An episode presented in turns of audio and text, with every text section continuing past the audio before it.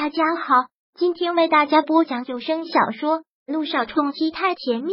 想阅读电子书，请关注微信公众号“朝会阅读”，并回复数字四即可阅读全文。第九百五十章，嫂子，你调教的真好。肖小妍无心的说着这些话，可是却让柳微微突然想到了一些别的戏剧化、巧合的，像是有人编剧出来的剧情。什么意思？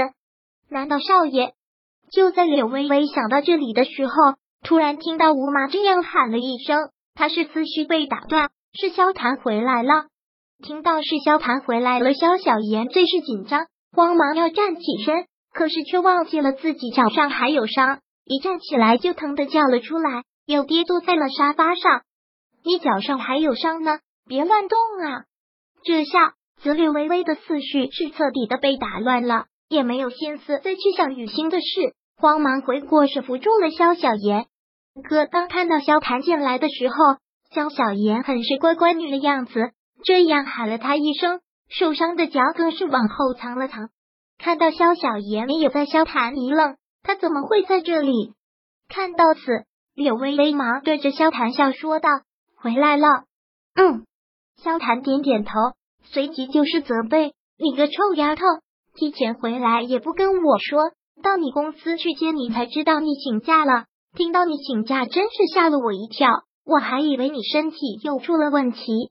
听萧谈这样关切的责备柳微微，萧小言真的很想站出来说柳微微请假都是因为他，可是他始终是没有勇气啊。他在萧谈面前一向是很怂的，他最怕就是萧谈了。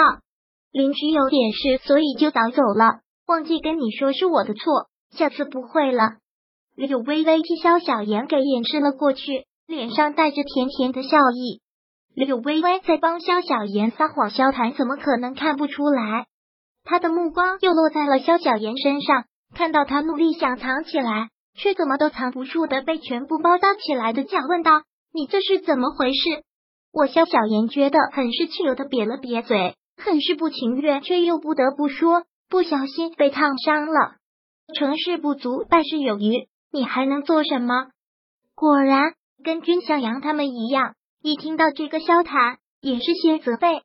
萧谈，柳微微厉声训斥了萧谈一句：“这个人真是过分，自己的妹妹都伤成这样了，竟然不心疼，还能说出这样的话。”萧谈紧紧的一个蹙眉，走近仔细的看了看他背包的地方，问道。伤的严不严重？现在还疼不疼了？萧谭问话的口气有些生硬，明明是关心的一句话，偏偏让人听得都别扭。萧小言嘟嘟嘴，回答道：“还好。那个哥，可不可以不要告诉大伯和奶奶啊？他们还不知道，我也不想让他们知道。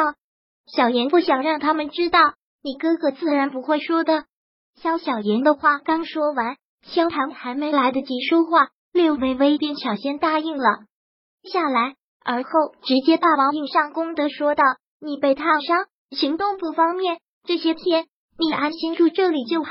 需要什么跟嫂子说。”听到这话，萧小爷当然是感动了，更是乐意的不得了。但是他可不敢这样肆无忌惮的就点头，他怯怯的看向了萧谭。如果萧谭不愿意，他也没那个胆子要硬住下来。看到此。柳微微也提醒似的看着萧谈，萧谈还能怎样？既然这是你嫂子的意思，那就依了你嫂子吧。哦，谢谢哥哥，谢谢嫂子，那我可就不客气了。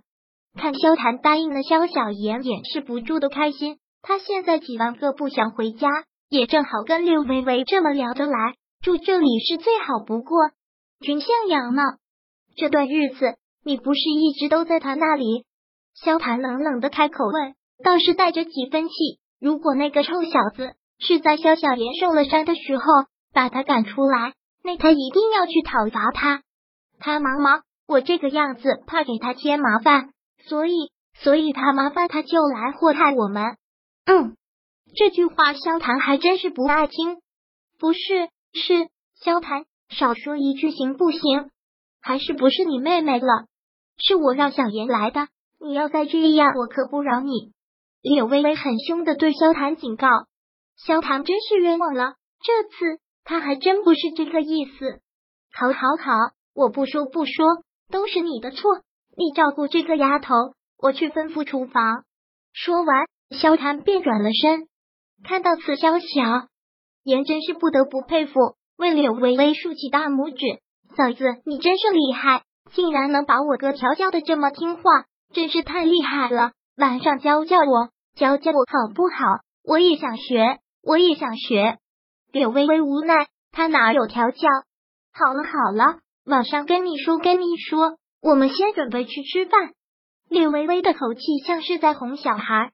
就这样，萧小言住进了校园。萧坦说的是来祸害他们的，的确，萧小言一走，突然还让君向阳觉得家里很空旷。这些日子习惯了，回到家就看到肖小言，然后听肖小言一直不停的叽叽喳喳，猛然走了，还觉得是少了很多东西似的。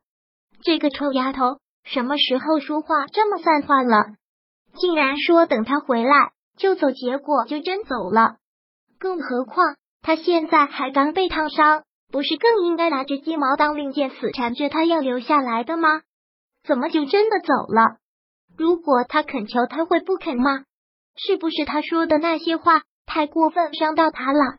萧小言这一走不要紧，让君向阳心绪不宁，完全的忐忑不安，既觉得心里过意不去，又觉得担心不已。他还这个样子，回到家会不会被家里人骂？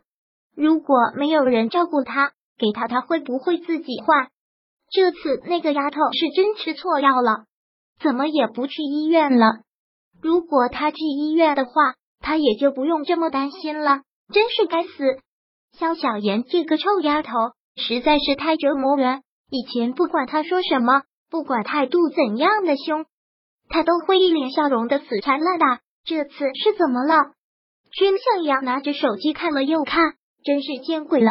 这次走了，萧小妍竟然没有给他来过电话，更没有在网上发任何近况，就像突然消失了一样。也不知道他现在是回了萧家，还是去了哪里。君向阳锁紧眉头，长长的吐了口气。这次他是怎么了？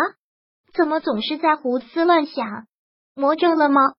本章播讲完毕。想阅读电子书，请关注微信公众号“朝会阅读”。并回复数字四即可阅读全文。